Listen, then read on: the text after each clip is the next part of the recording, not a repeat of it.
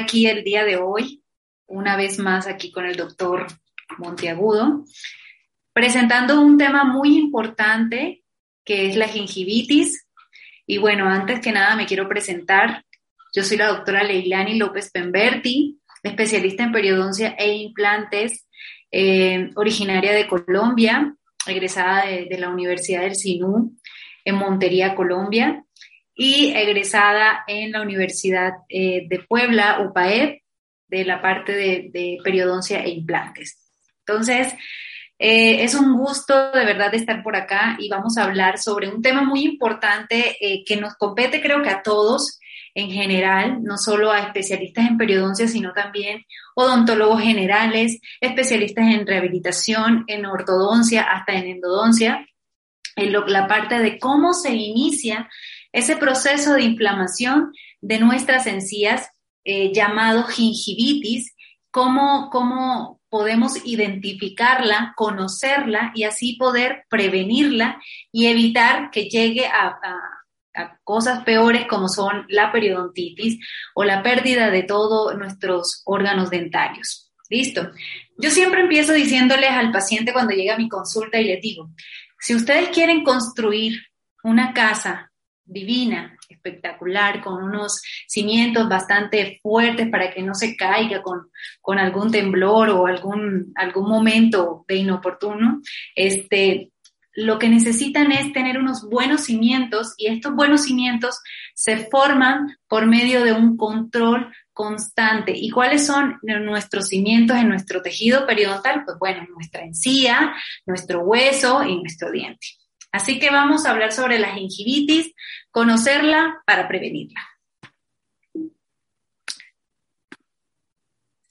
Ok, antes de hablar de cualquier tipo de alteración en nuestras encías, tenemos que saber qué es salud. La salud eh, nos va a decir cuándo podemos identificar algo que no, no, no está correctamente. La clasificación periodontal, esto es algo que no pido que se la sepan todos, al menos los periodoncistas sí tenemos que saberla, pero sí pido que la reconozcan. En la clasificación periodontal nos hablan de un rubro muy importante, está dividida en cuatro rubros, salud periodontal, enfermedades y condiciones gingivales, periodontitis, otras condiciones del periodonto y enfermedades y condiciones periimplantarias. Pero hoy nos vamos a enfocar en qué? En salud periodontal, enfermedades y condiciones gingivales. Quiero que hablemos sobre esta parte de cómo identificar la salud en, en, nuestros pacientes. Esto es muy importante en la nueva clasificación que se haya metido este concepto de salud periodontal porque antes no estaba en la otra clasificación. Entonces no podíamos decir cuando no teníamos como un estándar como tal de cuándo era salud eh, periodontal y gingival, sino que de una vez entraba en gingivitis. ¿Ok? Entonces, nos dicen los doctores que hicieron esta clasificación que para identificar salud periodontal, pues bueno, vamos a, ver algunos parámetros para decirle al paciente, ok, tú eres un paciente que tiene salud periodontal y este, estás bien, vamos a hacerte tu control cada seis meses y listo, todo súper bien. ¿Qué vamos a ver? Siempre vamos a ver, eh, yo sé que la belleza es subjetiva, y que no todos miramos al igual la belleza, pero aquí en, salud periodontal, en los dientes, sí tenemos como un pequeño estándar de cómo se debe ver nuestro tejido dental en conjunto con nuestro tejido periodontal. Yo veo en esta imagen una imagen con unos dientes armoniosos, con un tejido eh, periodontal, una encía con, en forma de arcos continuo, sin retracciones, sin recesiones gingivales, con el llenado de papila, lo que me muestran esas flechitas, ese puntilleo de cáscara de naranja característico en una encía sana. Y bueno, importantísimo, doctores, eh, todos los que, los que ven esta charla, importantísimo, si no tenemos radiografías, no vamos a poder identificar si tenemos o no salud gingival o periodontitis o gingivitis. ¿Por qué? Porque créanme que el tejido esconde a veces muchas anomalías del hueso. Así que necesitamos tener nuestras radiografías panorámicas o, ideales, las periapicales. Así que, ¿qué nos dice salud periodontal? Hay, tenemos ausencia del sangrado al sondaje. Vamos a hacer nuestro sondeo periodontal como siempre lo debemos hacer, al menos todos los periodoncistas, y los que no, pues también deberíamos tener una sonda en nuestro básico, básicamente para identificar si hay alguna lesión en nuestro tejido periodontal y remitir. Entonces, hay ausencia de sangrado al sondeo ausencia de eritema y edema, es decir, ausencia de inflamación, ausencia de, encías enrojecidas, en un cambio de color que no sea normal. El color normal debería ser como un rosa pálido, así se define.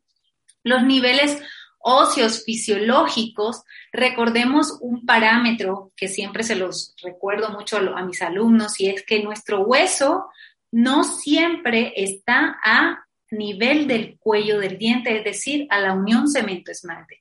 Nuestro hueso, por lo general en salud, se debe de encontrar entre 1 a 3 milímetros por debajo de esa unión cemento-esmalte. Entonces, si ustedes ven en una radiografía esto, no piensen que es que perdió hueso o que tiene algún tipo de enfermedad periodontal. No, sino es que así es la salud, así debería verse el hueso a 1 y 3 milímetros de la unión cemento-esmalte, porque recuerden que ahí se va a formar entre ese borde de la encía y esa cresta ósea nuestro espacio supracrestal o antes llamado espacio biológico. Otra parte que, me, me gustó mucho en esta nueva clasificación es que nos dan como un parámetro para poder eh, decir que si me sangra una que otra zona de nuestra encía, podemos decir que todavía entras en salud. No significa que porque sangres ciertos puntos ya estás en gingivitis. Entonces, esto es algo muy flexible que me pareció muy bueno en la nueva clasificación, en donde nos dice que menos del 10% de las zonas sangrantes van a ser todavía, vas a ser todavía un paciente con salud periodontal. Si sobrepasas ese 10%, bueno, pues ya pasamos a la siguiente que sería gingivitis de la que nos vamos a enfocar el día de hoy. Ok, entonces, ¿qué más se definió en salud periodontal? Recordemos que necesitamos saber bien cómo vamos a ver a un paciente saludable. Ya vimos cómo es un paciente saludable, pero en un periodonto intacto. Así nos dice en la clasificación. Un periodonto intacto es un paciente que nunca ha perdido nada de encía, nada de hueso y que está como nuevecito, sacado de fábrica, le digo yo, y es un paciente con salud periodontal en un periodonto intacto. Pero yo creo en las segundas oportunidades y esto nos los da la clasificación en cuanto a los pacientes que ya tuvieron una periodontitis, que sufrieron un, proceso infeccioso, inflamatorio del tejido periodontal, perdieron hueso, perdieron inserción, pero se recuperaron, llegaron donde los doctores periodoncistas eh, muy capacitados y se trataron esa periodontitis y llegaron a una estabilidad periodontal, es decir, ya perdió el hueso, ya perdió inserción, pero pues se encuentra, eh, eh, digamos que en los parámetros estable periodontalmente, no, no, bueno, pues sí podemos decir que sano, salud periodontal en un periodonto reducido, pero estos pacientes tienen un gran riesgo a volver a presentar la periodontitis. Un paciente que ya tuvo periodontitis se puede mantener en salud periodontal, pero si se activa otra vez esa, esa inflamación, pues otra vez regresa a ser un paciente con periodontitis. Entonces, sabiendo esto, sabiendo identificar cuándo es un periodonto intacto y un periodonto reducido pero sano, Ahí sí nos vamos a hablar sobre las inflamaciones, lo que es ver un periodonto inflamado. ¿Ok?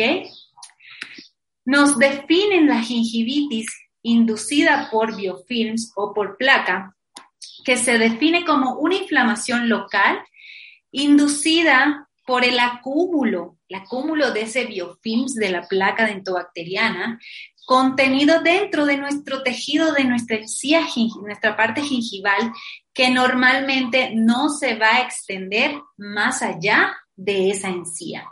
Quiero que sepan que el paciente eh, con gingivitis no es un paciente que tiene una destrucción ósea. Si el paciente ya presenta una destrucción ósea, ya no se clasifica como gingivitis, sino que ya pasa al rubro de periodontitis. Así que esta parte es importante que la tengamos en cuenta. ¿Y cómo lo vamos a poder identificar? Pues bueno, con las radiografías.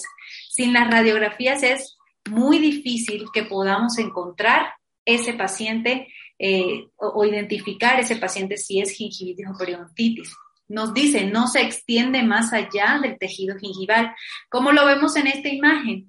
Miren, aquí están las bacterias, aquí arribita, en la encía, en el sur, con el epitelio de unión, están las, eh, nuestro tejido, nuestro sistema inmunológico combatiendo esas bacterias, pero ahí está nuestro tejido de inserción, nuestro tejido conectivo aparentemente intacto, que no ha llegado esas bacterias hasta la cresta ósea.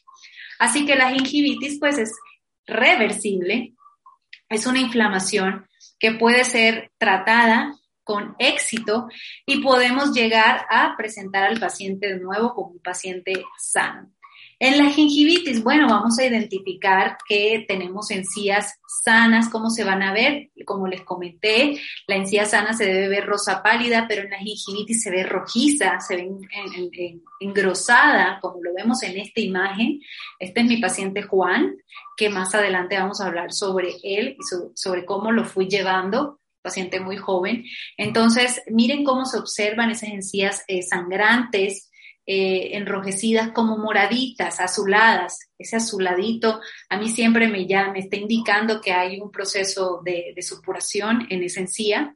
Y efectivamente cuando meto la sonda sale sangre y sale eh, la parte de la supuración. ¿Okay? Así que eh, gingivitis, ¿cómo la vamos a identificar o cómo la vamos a clasificar? No es lo mismo un paciente que apenas está empezando a presentar esa gingivitis y no es lo mismo un paciente que lleva mucho tiempo con esas encías muy inflamadas y que, bueno, la gingivitis ya se volvió un poco más eh, severa y crónica.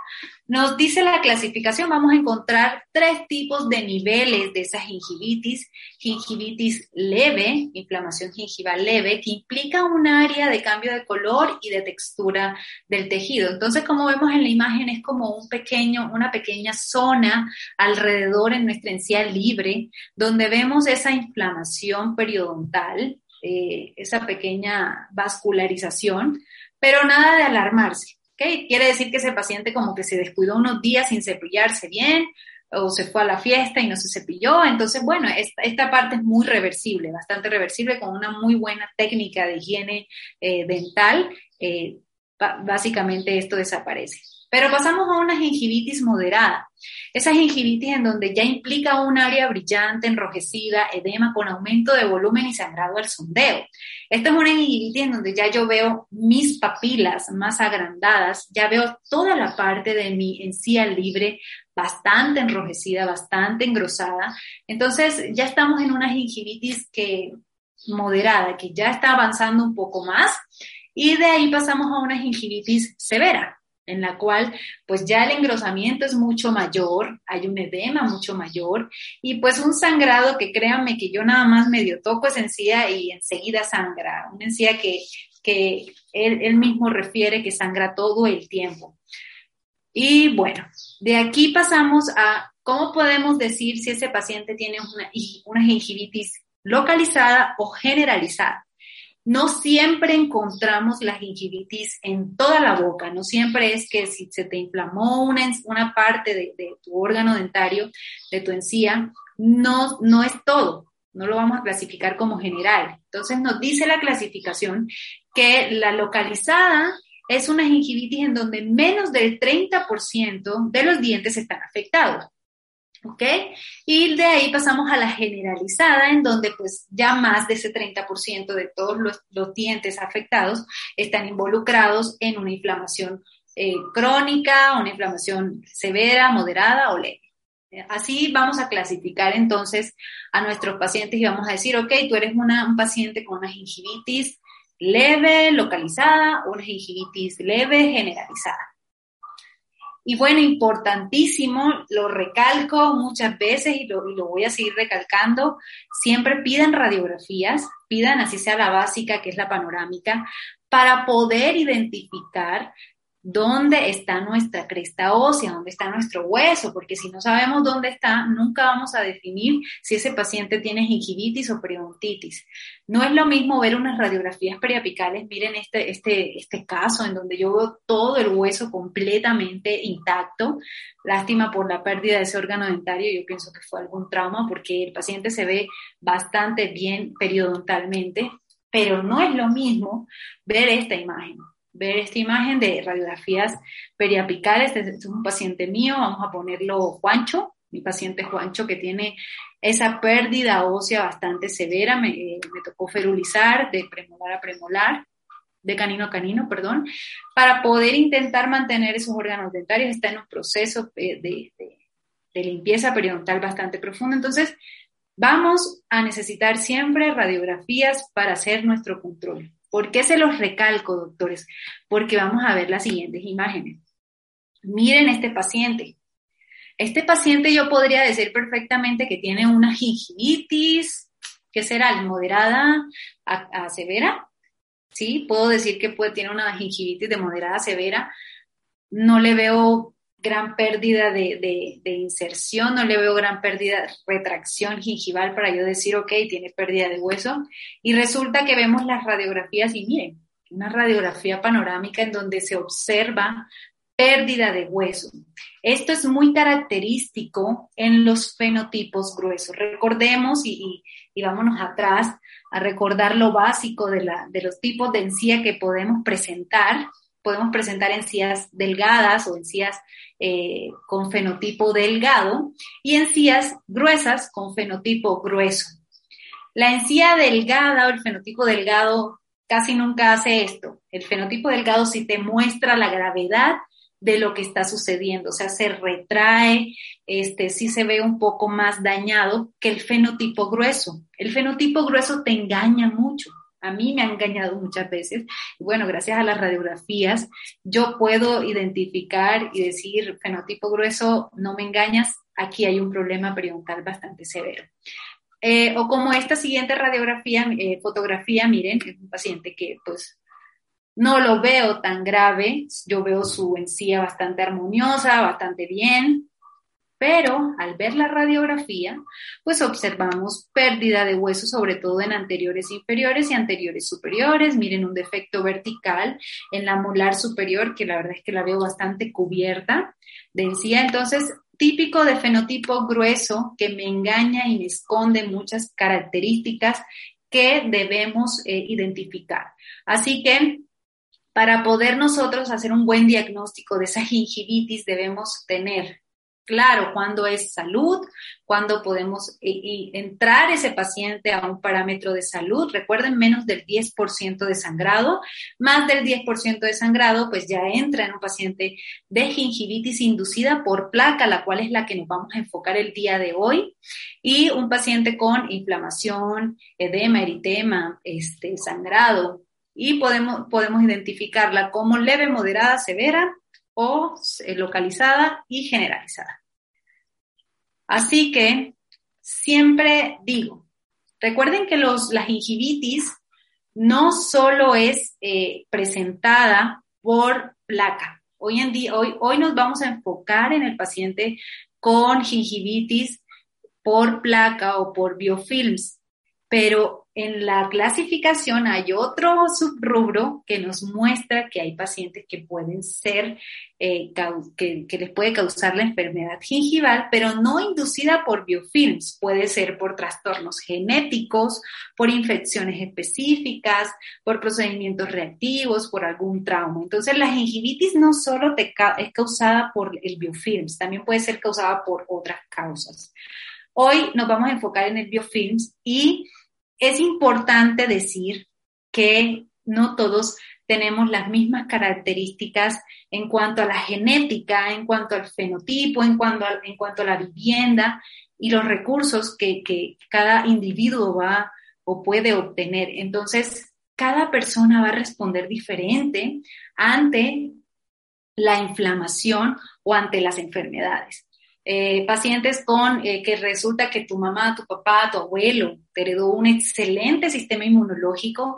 Créanme, yo he visto pacientes que llevan, que me dicen, nunca he venido a una limpieza y tienen un montón de sarro, un montón de cálculo y la verdad es que la pérdida de hueso no es para nada significativa a lo que lleva el tiempo de su enfermedad periodontal. Y yo me sorprendo y yo digo, que tienen un muy buen sistema inmunológico porque de verdad que ya es para que estuvieras bastante destruido o bastante perdido.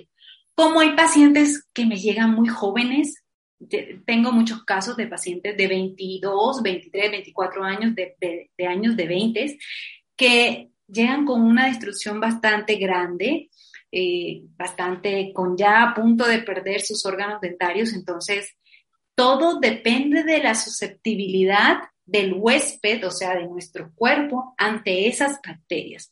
Recordemos que la enfermedad periodontal es un combate yo siempre lo comparo con un combate de, guerra entre nuestro sistema inmunológico y las bacterias, los desechos que tienen esas bacterias. Así que no todos vamos a responder igual. Ya vieron los fenotipos gruesos, miren cómo responden de, de bien, por así decirlo, porque se engrosan en vez de retraerse y esconden mucho la enfermedad periodontal. Así que me gusta mucho hablar y, esto es lo que yo les digo a mis alumnos, ¿cuál es lo, qué es lo que nos va a diferenciar de, de los demás? que nosotros vamos a saber un poco más a fondo eh, lo microscópico, lo biológico que se va causando en ese tejido periodontal. No es solo decir, ok, tienes gingivitis, pero ¿por qué estás causando, está eh, produciéndose esa gingivitis? ¿Qué está pasando en nuestro periodonto por dentro? Bueno, estadios de y Schroeder, esto es algo muy eh, bueno que me gusta mucho hablarlo, me encanta mucho la parte de que estos autores llegaron en 1970 y analizaron microscópicamente y macroscópicamente cómo se va cambiando y qué va pasando por dentro y por fuera eh, en ese tejido periodontal mientras van las bacterias acechando y entrando más a profundidad. Ellos nos hablan de cuatro lesiones. Lesión inicial, lesión temprana, establecida y avanzada. Vamos a hablar rápidamente de esas cuatro lesiones en la cual nos dicen, bueno, y yo estoy totalmente de acuerdo con ellos. Si nosotros tenemos tantas bacterias en boca, es como muy difícil que tengamos un ambiente totalmente estéril. O sea, no, no creo que, lleguemos a presentar ese ambiente estéril en boca porque tenemos muchas bacterias que viven ahí normalmente, pero que si les damos el, recurso, el ambiente para que se vuelvan patógenas, ellas van a aprovechar y se van a volver patógenas. Nos dice Pacey Schroeder en su lesión inicial que todos los que nosotros, las personas que nos consideramos sanas clínicamente, que nos vemos así con una encía eh, rosa pálido, este, contorneada bien bonita, sin retracciones, eh, sin inflamación, sin sangrado y con ese puntilleo de cáscara de naranja, todos tenemos por dentro en nuestro, eh, microscópicamente en nuestro tejido, una especie de equilibrio, de equilibrio en el cual las bacterias entran en el surco periodontal porque ahí está nuestro surco expuesto, sale y entra líquido. Entonces, ellas entran, pero nuestro sistema inmunológico y nuestra limpieza diaria, pues se encarga de, de mantener esa homeostasis o ese control y que no se vea reflejado macroscópicamente. Entonces, lo que nos dice es que no se aprecia eh, desde el punto de vista clínico una inflamación, un aumento de la circulación sanguínea por vasodilatación, pero eso es interno y eso no se ve clínicamente. Hay polimorfonucleares como los neutrófilos que llegan, se combaten, se comen esa bacteria y listo, todo pasa en un equilibrio periodontal. Pero si dejamos estas bacterias que sigan en, nuestro tejido periodontal por más de dos o cuatro días y también dependiendo de nuestro sistema inmunológico, si es muy bueno, si estamos inmunosuprimidos o, o no, si estamos débiles, si nos falta vitaminas, todo esto va a englobar esa, esa, ese homeostasis o ese equilibrio que va a haber en el tejido periodontal. Así que nos dice, pasamos a una lesión temprana si ese paciente no realiza una buena higiene, si ese paciente deja continuar ese acúmulo de bacterias, y entre los 4 a 7 días, miren cómo ya se va observando clínicamente y microscópicamente esa inflamación periodontal. Clínicamente vemos una pequeña eritema gingival, una hemorragia pequeña al sondaje, proliferación vascular y mayor destrucción de colágeno que en la lesión inicial. O sea, ya están las bacterias llegando al epitelio de, ya llegaron al epitelio de unión, llegando al tejido conectivo, que es la parte importante o la, adherencia más fuerte entre el diente y la encía para proteger nuestra cresta ósea, esa, esa infiltración ya está llegando, ya hay aumento de, de polimorfonucleares, de infiltración leucocitaria, entonces ya hay un combate mayor, por eso se ve la encía clínicamente un poco más enrojecida. Pero pues todavía estamos en una parte de gingivitis. No hemos pasado a periodontitis, seguimos en encía. De aquí dice Pace Schroeder que pasamos a una lesión establecida, como lo que les acabo de decir de la clasificación leve, moderada, severa. Esta vendría siendo la lesión severa, una lesión establecida en donde definitivamente en nuestro tejido periodontal está perdiendo la batalla contra esas bacterias. Nuestro sistema inmunológico también ya lo perdió. Tampoco es que le podemos dejar todo el trabajo al sistema inmunológico. Nosotros debemos también ayudarlo. ¿Cómo? Pues básicamente con nuestras medidas de higiene, que ya hablaremos al final de esto. Pero debemos combatir esas bacterias y ayudar al sistema inmunológico con nuestra higiene. Nos dice la lesión establecida que hay una gingivitis crónica, o sea, ya se ve esa inflamación más grande, más no solo a nivel de la encía libre, sino también un poco en la encía insertada. Un color azul, ese típico color azul en el cual me indica que ya tenemos una supuración. Cambios de textura, ya se ve, se siente más blando, eso ya no se siente firme, la consistencia. Recuerden que nosotros debemos palpar. Siempre que hacemos un diagnóstico, no sea solo periodontal, sino en general, tenemos que palpar nuestro, nuestra encía, nuestro huesito, nuestros dientes, toda la parte oral para saber cómo lo, vamos a encontrar. Si lo encontramos ya inflamado, con, con más suavecito, entonces ya no es normal, al menos en la parte de la mucosa masticatoria. Así que la lesión establecida todavía nos entra en una gingivitis, pero esta parte de gingivitis moderada y severa, en la cual no hay destrucción ósea, pero si seguimos mal con nuestra técnica de cepillado, pues ya básicamente vamos a llegar a una lesión avanzada. Inevitablemente y lastimosamente, ya ese, ese tejido, esas bacterias llegaron al tejido óseo, ya nuestro sistema inmunológico no pudo combatir tanto ese, acúmulo de, placa y ese montón de, de, biofilms que se acumularon en nuestros tejidos preontales. Entonces, hay una transición en la lesión avanzada de gingivitis a periodontitis. Así que es importante conocer todo esto, qué está sucediendo por dentro y qué está sucediendo por fuera en cada paciente que veamos. Recuerden que cada paciente nos va a llegar totalmente diferente y vamos a saber qué hacer en cada uno. Así que recordemos, estas son las cuatro lesiones que podemos eh, encontrar de Pacey Schroeder, que nos habla de una transición de gingivitis leve, moderada, severa, a una periodontitis total. Así que me gusta mucho ver esta lesión para que nosotros entendamos qué está pasando por dentro de nuestro tejido. Y bueno, básicamente todo esto que, hemos hablado es por culpa de quién? Pues por culpa de la placa dentobacteriana o el biofilms. El biofilms es ese, esa capa, esa, esa masa, esa comunidad de diversas bacterias que se adhieren que se depositan a todas nuestras superficies dentales, a la encía, a los prótesis, a, todas las coronas, a todo lo que tengamos en boca, ellas se van adhiriendo.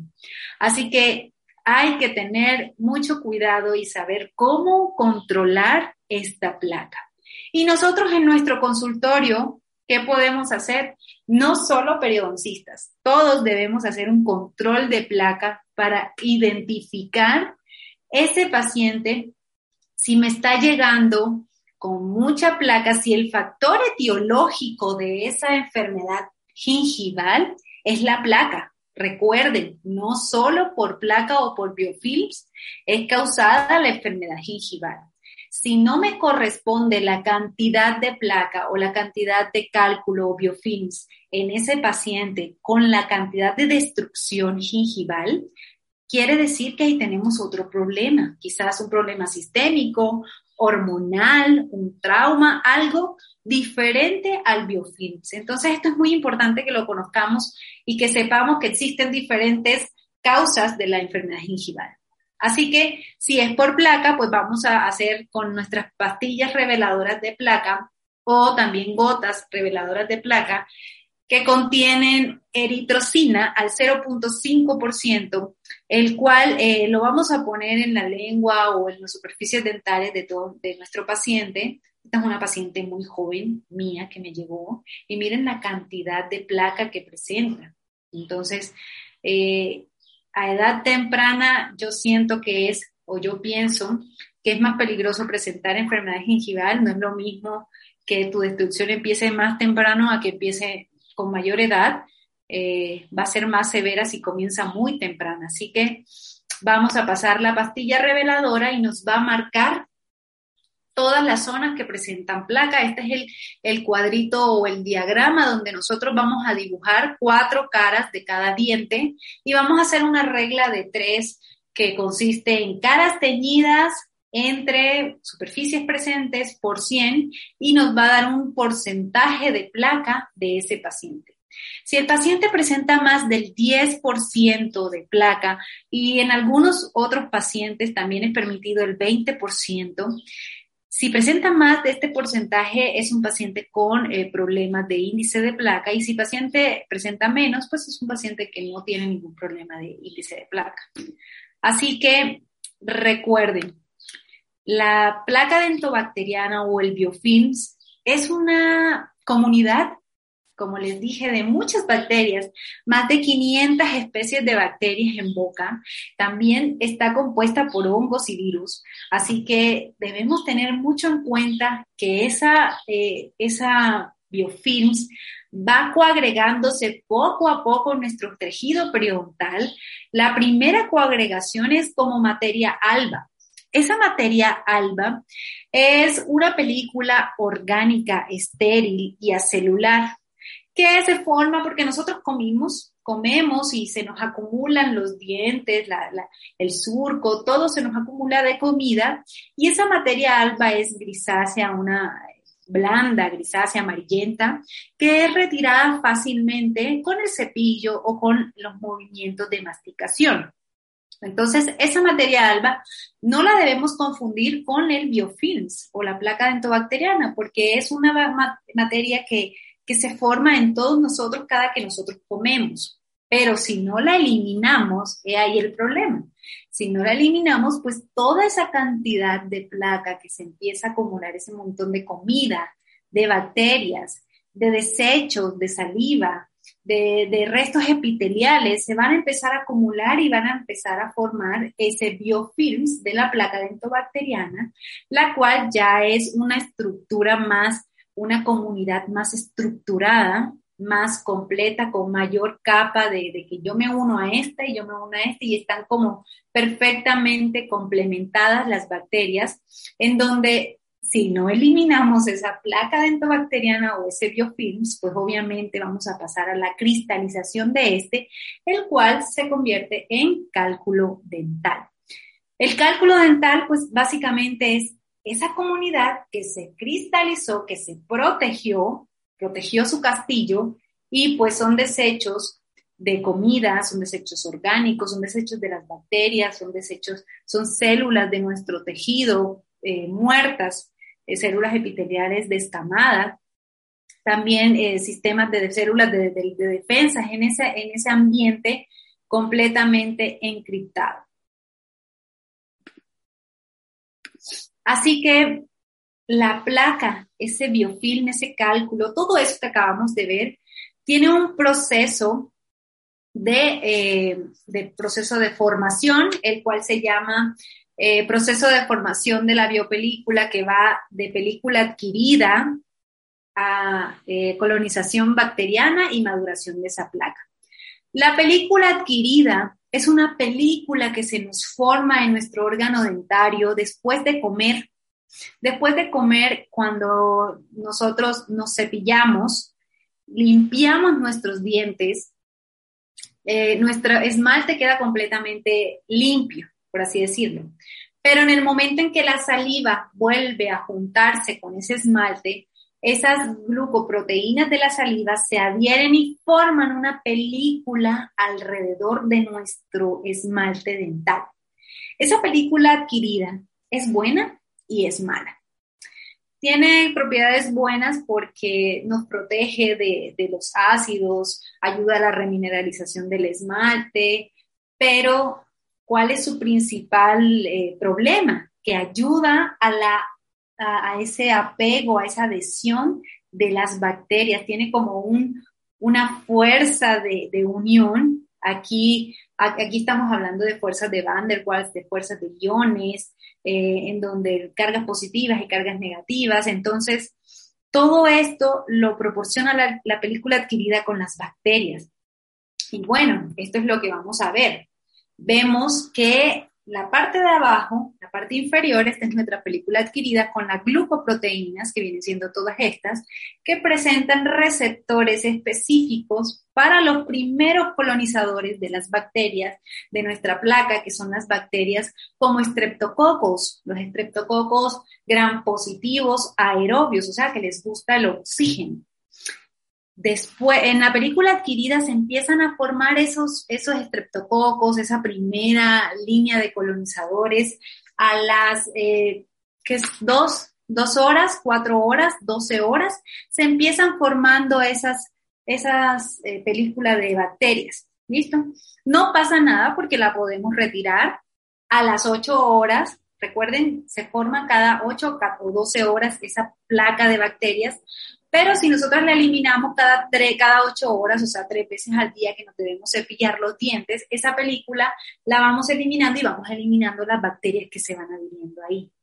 Pero eso sí, se nos olvidó cepillar, se nos olvidó cepillar nuestros dientes a las 24 horas, entonces ya esa película, ya ese diente, nuestro esmalte, está totalmente cubierto de bacterias y estamos todavía hablando de los primeros colonizadores que son estreptococos. Así que 24 horas después, listo, bueno, se nos olvidó a las 24 horas, pero todavía podemos retirarla.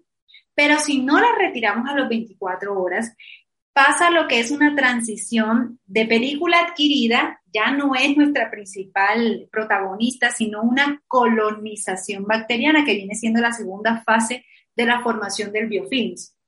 La colonización inicial o colonización bacteriana, estamos hablando de que ya se te olvidó esa buena limpieza 24 horas a 48 horas y empiezan actinomices, naeslundi, por ejemplo, que son estas que vemos aquí, o colonizadores eh, secundarios que son un poquito más afines a los colonizadores tardíos, que son los implicados en la enfermedad periodontal. Así que a las 48 horas empieza la colonización de esos, de esos segundos colonizadores bacterianos que son un poco más eh, graves para nuestro tejido gingival. Y si no nos cepillamos bien, si seguimos con esa mala higiene, ese, ese descontrol eh, oral, entonces lo pasa lo que es la maduración de la placa, que es nuestro tercer estadio de la formación de biofilms. La maduración de la placa se termina, empieza a los siete días y se termina a las dos semanas. A las dos semanas empieza esa maduración, esa, ese biofilms bien estructurado, ese cálculo dental, en donde ya llegan estos últimos colonizadores que vemos acá arriba, que son los periodontopatógenos. ¿Ok? Son los más graves para nuestro tejido periodontal, como porfiromonas intermedias, treponemas, eh, las Peyingivalis o Actinomyces actinomycetens comitan. Estos son bacterias que son bastante dañinas para nuestro tejido periodontal, nuestro hueso, así que ya se supone que en esa fase estamos en un proceso de periodontitis. Bueno, y continuando con la gingivitis y con nuestro paciente, eh, nuestro paciente Juan, creo que así fue el nombre que le puse, nuestro paciente Juanito eh, nos llega de 24 años de edad a la consulta con unas encías bastante inflamadas y preocupado ya porque ahora sí siente que cada que se cepilla le sangran las encías. Y bueno, yo le digo, qué bueno, siempre tratemos de felicitar al paciente, no regañarlo digamos que sí regañarlos, pero de una manera muy sutil para que en realidad entren en conciencia y no se asusten. Entonces yo la verdad es que lo felicito, le digo que, bueno que empieza con su tratamiento periodontal, que está muy joven para, siempre les digo eso, estás muy joven para tener una enfermedad periodontal, así que estás justo en el momento para eh, con la energía, con, con, con, el cuerpo sano, etcétera, para poder restablecer esa salud periodontal. Así que Juanito me llega y pues bueno, vamos a empezar nuestro tratamiento periodontal. Algo muy importante que quiero que sepan y es que al paciente periodontal o con gingivitis eh, moderada a severa, no es tratarlo con una sola limpieza, así de que, ay, llega a mi consultorio, le hago su profilaxis y bye, ya te vas a desinflamar. No. Tratemos de normalizar varias citas para esa limpieza porque el proceso de desinflamación eh, es un proceso lento en el cual debemos estar monitoreándolo, enseñándole al paciente cómo debe hacerse su higiene. Es un proceso como si fuera un niño chiquito, Así, aunque esté adulto, el paciente vamos a hacerlo poco a poco. Así que si te llega el paciente así, no trates de hacerle la desinflamación en una sola cita, siempre unas dos, tres citas. Así fueron, con este paciente fueron cuatro citas, porque yo fui un poquito exigente en cuanto a los resultados. Y bueno, pasamos de eso a esto. Eh, ya esto fue a la tercera cita cada, cada semana, creo que eran las citas, así que pues bastante notoria la diferencia, vemos un paciente completamente con encías inflamadas, azuladas, con el, eso negrito que se ve ahí alrededor. Es el cálculo subgingival, recordemos que el cálculo puede estar supra y subgingival, es decir, por debajo de la encía, él tiene las dos características, eh, acá en la parte posterior, créame que sí tenía bastante cálculo gingival. Estas papilas están engrosadas, esto no es una papila normal, la papila debe estar pegadita al huesito. Así que pues es una gingivitis inducida por placa eh, moderada a severa, generalizada en este paciente. Y bueno, pasamos a, una, a un aspecto más armonioso, una encía más eh, rosita. Miren cómo se va marcando nuestra cáscara de naranja. Esto es importantísimo. Este punteo de cáscara de naranja eh, me indica que ya hay una inserción correcta del tejido eh, queratinizado. Entonces, yo lo veo bastante bien, pero yo, que soy mujer, me encanta como ser un poquito perfeccionista y le digo, bueno, ya pasaron tres semanas y todavía esta papila inferior la veo un poquito engrosada, ya no es una inflamación, ya es una papila que se engrosó, que se fibrosó. De igual manera, estas papilas superiores. Entonces, lo que le digo al paciente, vamos, déjame hacerte un pequeño recorte y disminuirte ese grosor de, esa, de esas papilas, de esa porque solitas es muy difícil que, que bajen porque ya están engrosadas. Como siempre digo, es un tipo queloide, un tipo queloide de sencilla. Así que eh, efectivamente paso a hacer un pequeño recontorneo gingival en donde le recorto, le adelgazo las papilas que yo considero que necesitan esa, ese adelgazamiento, no todas la van a necesitar. Y bueno, el paciente me regresa. Eh, bueno, de esto pasamos a un paciente que está en fase de cicatrización, con unas papilas más armoniosas, más pegaditas.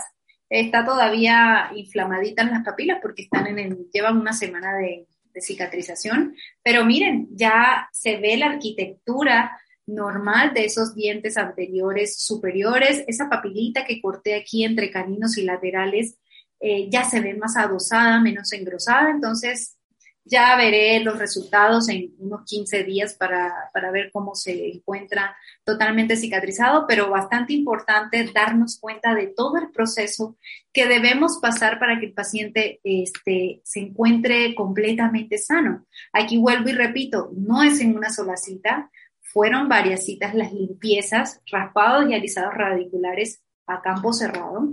Y bueno, hasta una gingivectomía con gingivoplastía sutil para darle el contorno saludable e ideal a esa encía para que él pueda cepillarse, porque si yo le dejo esa encía engrosada, esa encía lo que va a hacer es acumular eh, la comida, la placa, y él no se va a poder retirar esa placa en esa encía engrosada.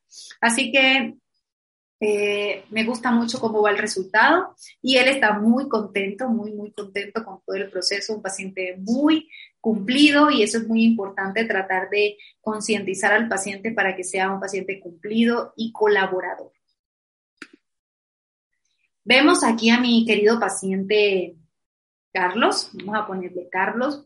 Carlos, miren cómo si no tratamos esa gingivitis, cómo se nos puede engrosar esa encía de tal manera de cubrir toda nuestra parte dental. Esa encía yo la despegaba y era una bolsa abriendo, es una bolsa profunda con mucho sarro, mucho cálculo adentro, por lo cual, ¿cómo se limpia el eso? Bueno, está muy complicado limpiarlo, entonces a veces no solo es necesario las limpiezas periodontales, sino que también es necesario pasar o ayudarnos de la, de la cirugía plástica periodontal, en donde hablamos de recortes gingivales. Por lo tanto, pues miren cómo cambiamos este tejido periodontal, todavía está en proceso de limpieza, de, desinflamación. Les digo, no es una sola cita, pero en, la primera cita recorté ese exceso y en la segunda cita me llega así. Entonces es un paciente que ya vamos a poder manejarlo mucho mejor, disminuyendo esos engrosamientos para que él se pueda cepillar. Así que eh, toda la conclusión de, de todo esto que hemos hablado es que básicamente la eliminación eficaz de la placa es esencial para la salud dental y periodontal durante toda la vida. Siempre he creído y le digo al paciente, si tú eh, te cepillas correctamente, si vas a tus controles periodontales, si presentas una, una enfermedad sistémica, presentas una enfermedad sistémica que te vuelve más propenso a la enfermedad periodontal, eh, trata de controlarte periodontalmente y créeme que sí vas a poder llegar a tu vida adulta, a tu vejez, con todos tus dientes.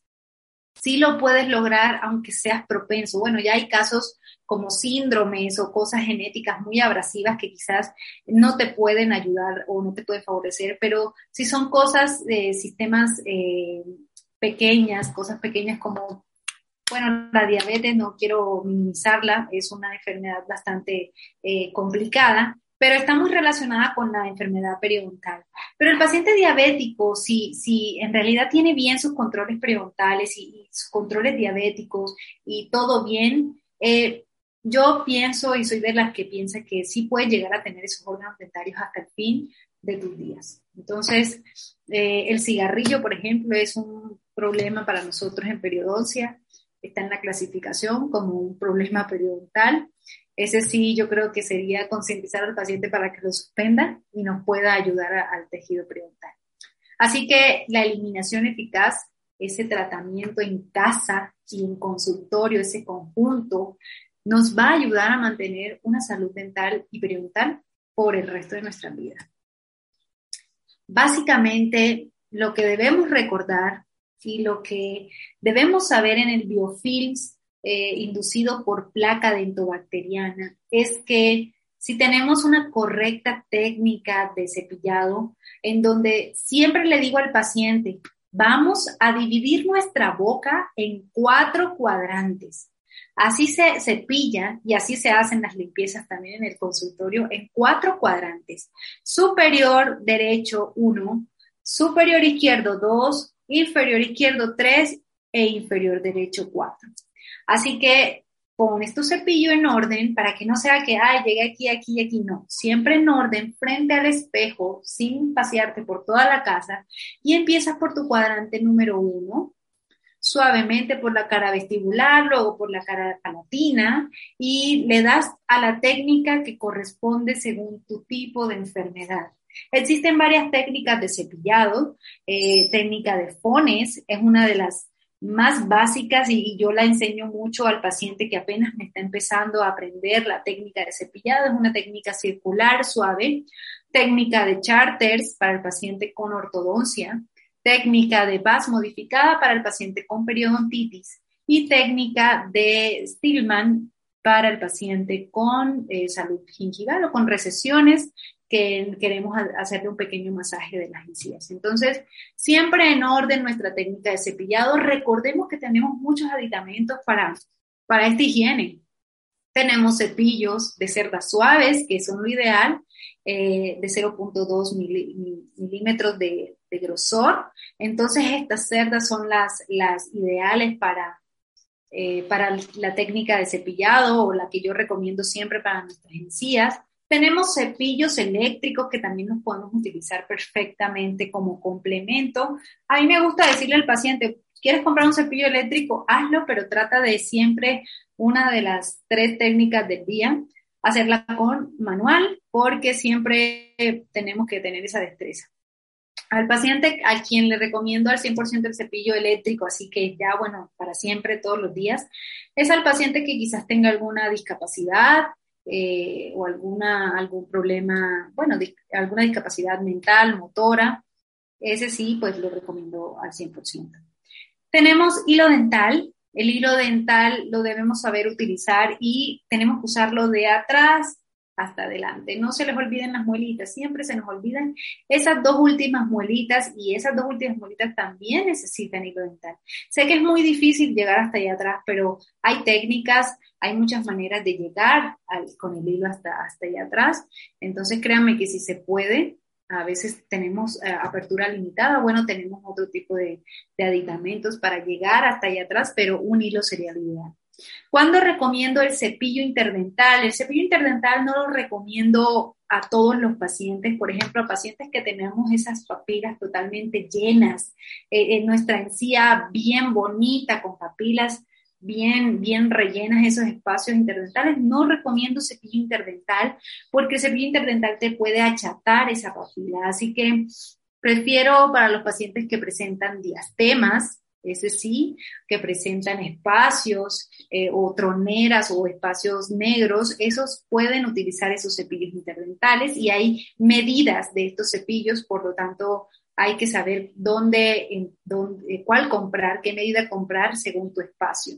Si tienes que usar varias medidas, pues se usan, pero no uses una medida gruesa en un espacio muy pequeño. Y por último, pues los enjuagues bucales, los enjuagues bucales que pueden ser anticaries, antiplaca, eh, totalmente antisépticos. Y bueno, podemos utilizar muchos tipos de enjuagues según lo que nosotros requeramos, pero eh, recomiendo en especial el enjuague sin alcohol para los pacientes que presentan boca seca. Recuerden que el alcohol eh, tiende a secar, entonces tratemos de no usar enjuagues con alcohol en bocas secas. Y bueno, esto viene siendo como lo básico, cambiar nuestro cepillo cada dos o tres meses, así esté que se vea bonito. Nuestro cepillo debemos cambiarlo viéndose como un cepillo nuevo, no que, que, ay, ya lo veo espelucado, ya lo veo bien, bien grande, bien desparramado el cepillo, las cerdas, entonces ahora sí ya lo voy a, cambiar. No, el cepillo se cambia cada dos o tres meses porque pues ya se ha comprobado que las bacterias pues ya están acumuladas ahí en el cepillo, ya está contaminado y hay que cambiarlo. Y bueno, esto fue todo por el día de hoy. Espero que les haya gustado mucho. Y cualquier duda, preguntas, aquí están mis redes sociales. Y espero que que nos concienticemos un poco sobre lo que es la enfermedad periodontal, eh, cómo conocerla, ya yo creo que ya la conocemos en esta poca charla que acabo de dar, eh, pero muy profunda en cuanto a cómo identificarla sobre clínicamente y microscópicamente, cómo saber lo que, lo que está pasando en nuestra encía por dentro ¿Y cómo prevenirla? Básicamente, prevenirla es con nuestros múltiples aditamentos que tenemos hoy en día para evitar esa acumulación de la placa dentobacteriana. Recordemos también que las gingivitis y las enfermedades periodontales no solo son causadas por la placa, sino que por otras enfermedades, pueden ser sistémicas, etcétera. Tenemos que saber identificar cuándo es por una y cuándo es por otra, para poder remitirlo al paciente, al paciente, al médico, a su médico general y decirle, necesito que vayas a tu médico general para que te controle tu enfermedad sistémica XY, tu eh, problema hormonal y o te cambien los medicamentos, porque hay por medicamentos que te pueden causar inflamaciones gingivales. Entonces, todo esto nosotros estamos eh, comprometidos o, responsabilizados en, mandar ese paciente al, médico general para que controle, porque si no, nunca vamos a eliminar la inflamación gingival y pues no va a servir de nada nuestra limpieza, nuestra, nuestro tratamiento gingival. Un gusto a todos y espero que haya quedado claro y les haya gustado este tema.